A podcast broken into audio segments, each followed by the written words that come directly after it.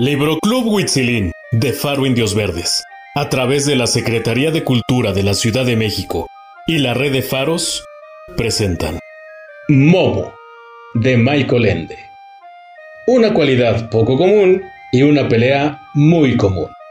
Desde entonces, Momo vivió muy bien. Por lo menos eso le parecía a ella.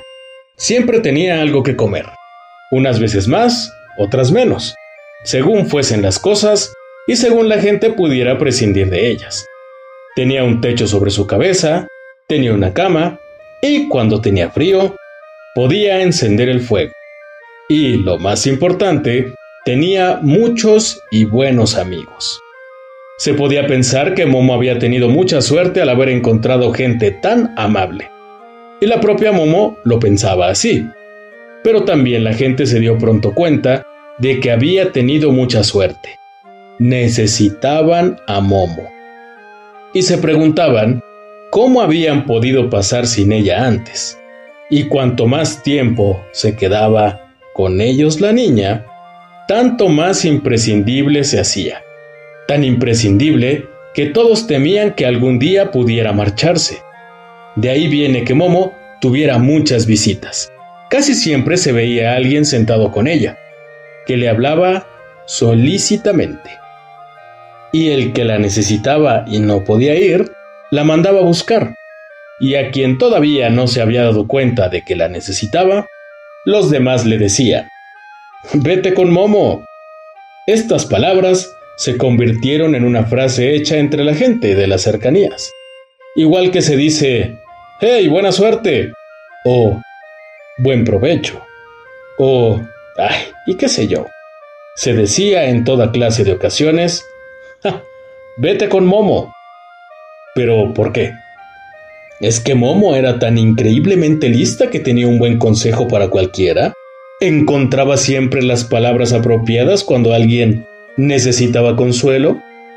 ¿Sabía hacer juicios sabios y justos? no. Momo, como cualquier otro niño, no sabía hacer nada de todo eso.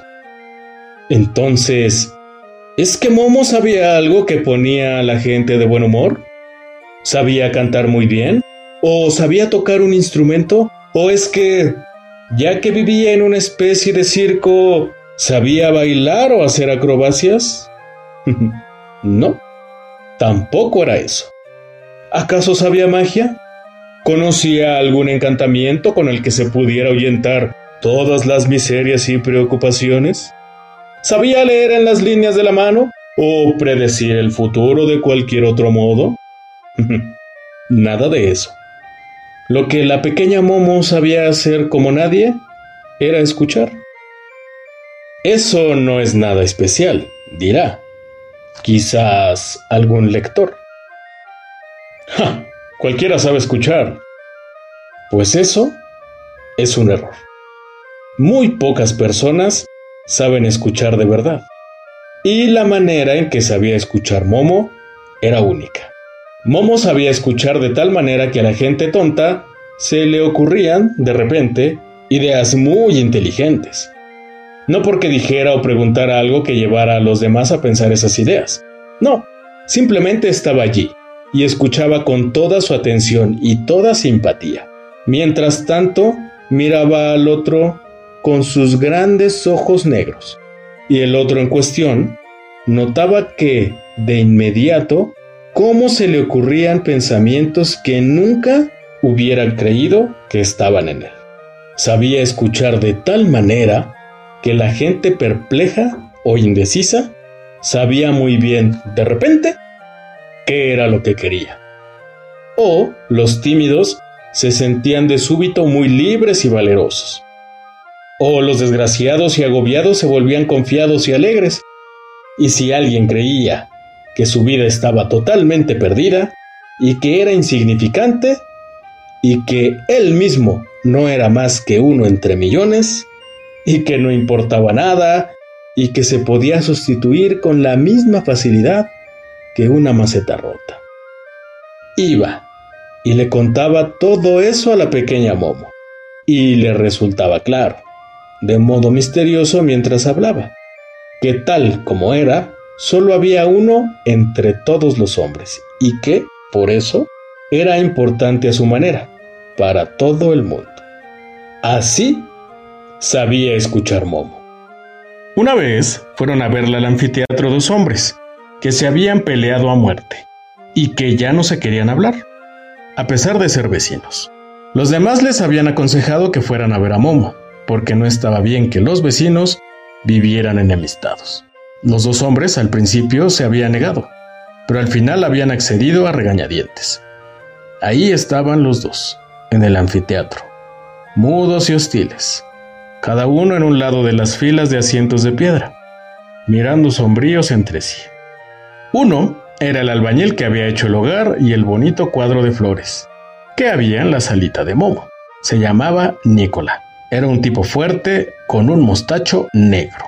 El otro se llamaba Nino. Era delgado y siempre parecía un poco cansado. Nino era el arrendatario de un pequeño establecimiento al borde de la ciudad, en el que por lo general solo había unos pocos viejos que en toda la noche no bebían más que un solo vaso de vino y hablaban de sus historias. También Nino y su gorda mujer estaban entre los amigos de Momo, y muchas veces le habían traído cosas muy buenas que comer. Como Momo se dio cuenta de que los dos estaban enfadados, no supo al principio con quién sentarse primero, para no ofender a ninguno. Se sentó por fin en el borde de piedra de la escena a la misma distancia de uno y de otro, y miraba alternativamente a uno y a otro. Simplemente esperaba ver qué ocurría. Algunas cosas necesitan su tiempo, y tiempo era lo único que Momo tenía de sobra. Después de que los hombres hubieran estado así un buen rato, Nicolás se levantó de repente y dijo, yo me voy. He estado aquí y he demostrado que tenía voluntad al venir. Pero tú ves, Momo, lo obstinado que es él. ¿A qué esperar más? Y efectivamente se volvió para irse. Sí, lárgate, le gritó Nino. No hacía ninguna falta que vinieras. Yo no me reconcilio con un criminal. Nicola giró en redondo. Su cara estaba roja de ira. ¿Quién es un criminal? Preguntó en tono amenazador y volvió a su sitio. Repítelo. Lo repetiré cuantas veces quieras, gritó Nino. ¿Tú te crees que porque eres grande y fuerte nadie se atreve a decirte las verdades a la cara? Yo me atrevo y te las cantaré a ti y a cualquiera que quiera escucharlas. Adelante, ven, mátame como dijiste una vez que lo harías. Ojalá lo hubiera hecho, chilló Nicola. Apretó los puños. ¿Ya ves, Momo, cómo miente y calumnia? Solo lo agarré una vez por el cuello y lo tiré al charco que hay detrás de su covacha. Allí no se ahoga ni una rata. Volviéndose de nuevo, a Nino gritó. Por desgracia vives todavía, como se puede ver. Durante un rato volaron en una y otra dirección los peores insultos. Y Momo no podía entender de qué iba la cosa y por qué estaban tan enfadados los dos. Pero poco a poco fue sabiendo que Nicola solo había cometido aquella salvajada porque Nino le había dado una bofetada delante de algunos de sus parroquianos. A eso, por su parte, le había antecedido el intento de Nicola de hacer añicos toda la vajilla de Nino. No es verdad, se defendió amargamente Nicola. Solo tiré a la pared una sola jarra que además ya tenía una grieta. Pero la jarra era mía, ¿sabes? respondió Nino. Y además, no tienes derecho a eso. Nicola pensaba que sí tenía derecho a eso, porque Nino lo había ofendido en su honor de albañil. ¿Sabes lo que dijo de mí? dirigiéndose a Momo. Dijo que yo no era capaz de construir una pared derecha porque estaba borracho día y noche, que era igual que mi tatarabuelo, que había trabajado en la torre inclinada de Pisa. Pero Nicola, contestó Nino, si eso era una broma. Bonita broma, protestó Nicola. No tiene ninguna gracia. Resultó que Nino solo había devuelto una broma anterior de Nicola porque una mañana se había encontrado con que en su puerta habían escrito con grandes letras rojas, venteros y gatos, todos latros. Y eso, a su vez, no le había hecho ninguna gracia a Nino. Hasta la próxima.